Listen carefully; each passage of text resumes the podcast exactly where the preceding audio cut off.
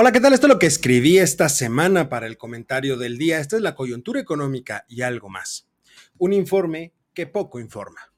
Decía el gran McCraft, aunque lo repitas mil veces, cuando hay libertad de pensamiento, las mentiras no se hacen verdades.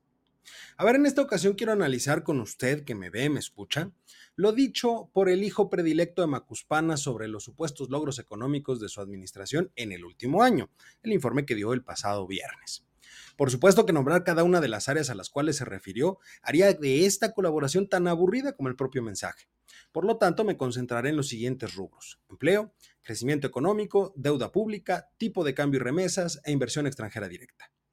En lo relacionado con el empleo, el primero de los puntos, el tabasqueño mencionó en su mensaje a la nación que en el último año se ha logrado crear una gran cantidad de puestos de trabajo, presumiendo inclusive que la tasa de desempleo se encuentra en niveles sumamente bajos, lo cual es cierto, pero la realidad es la siguiente. Nuestro país posee una economía que por su propia naturaleza debería de estar creando alrededor de 100 mil puestos de trabajo de manera mensual, es decir, 1.2 millones de trabajos o de puestos de trabajo nuevos de manera anualizada. En el 2022 cerramos con solo 752 mil puestos de trabajo creados, un mal resultado.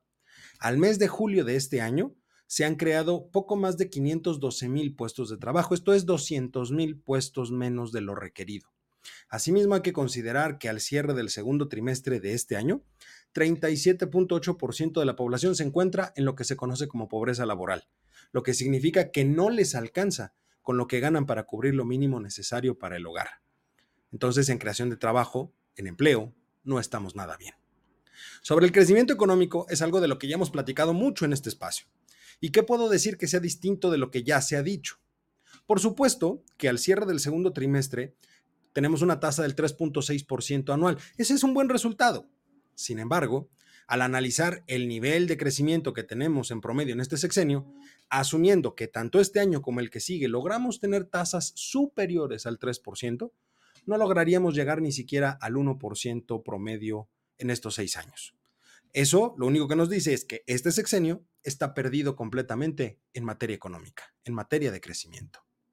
En el rubro de deuda pública, hay algo en lo que sí puedo estar de acuerdo y sí puedo coincidir con el morador de Palacio.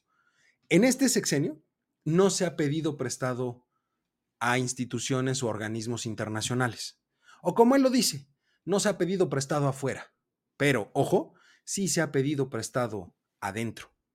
Prueba de esto es que, como parte del informe, él dice que el porcentaje de la deuda con respecto del PIB es de apenas el 44%, lo que implicaría que prácticamente la deuda no se haya movido respecto de lo del que se tenía en 2018 cuando él llegó a la presidencia. Sin embargo, su Secretaría de Hacienda dice que estamos en un nivel del 47.5%, con miras tal vez a llegar al 48 o 49%, por lo que la cifra que dio es falsa. Por el lado del tipo de cambio y las remesas, ¿qué puedo decir? Voy a repetir lo que en incontables ocasiones he dicho y escrito al respecto. El tipo de cambio no es producto de la política económica de la 4T, sino una consecuencia de diferentes variables, en su mayoría externas. Mientras que las remesas, lejos de ser un indicador económico, debe ser motivo de vergüenza, dado que en el trasfondo es una falta de oportunidades muy clara al interior del país que está motivando y obligando a los connacionales a buscar oportunidades en otros lugares. El incremento en el nivel de las remesas implica un mayor bienestar en el país desde donde se están enviando esas remesas y una mala situación en el país que las recibe. Finalmente, en lo relacionado con la inversión extranjera directa, ¿qué tanto ha presumido el hijo predilecto de Macuspana durante su sexenio? Permítame aclarar algo importante. Es verdad que durante este sexenio se han registrado niveles muy altos, pero ojo, ninguno ha sido por captación de nuevas inversiones.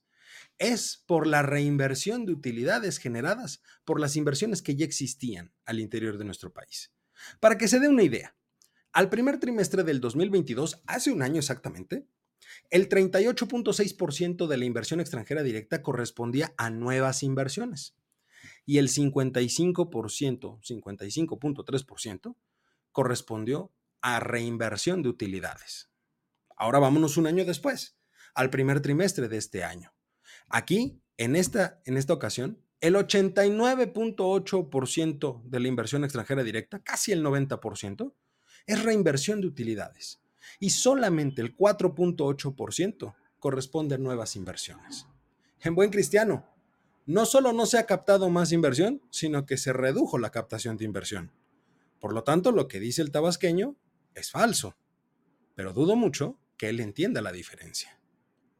A ver, es cierto que algunos indicadores económicos han empezado a mejorar, pero hay algo que es muy claro. La 4T está muy lejos, muy lejos de ser un milagro económico como pretenden hacer aparentar desde el gobierno federal.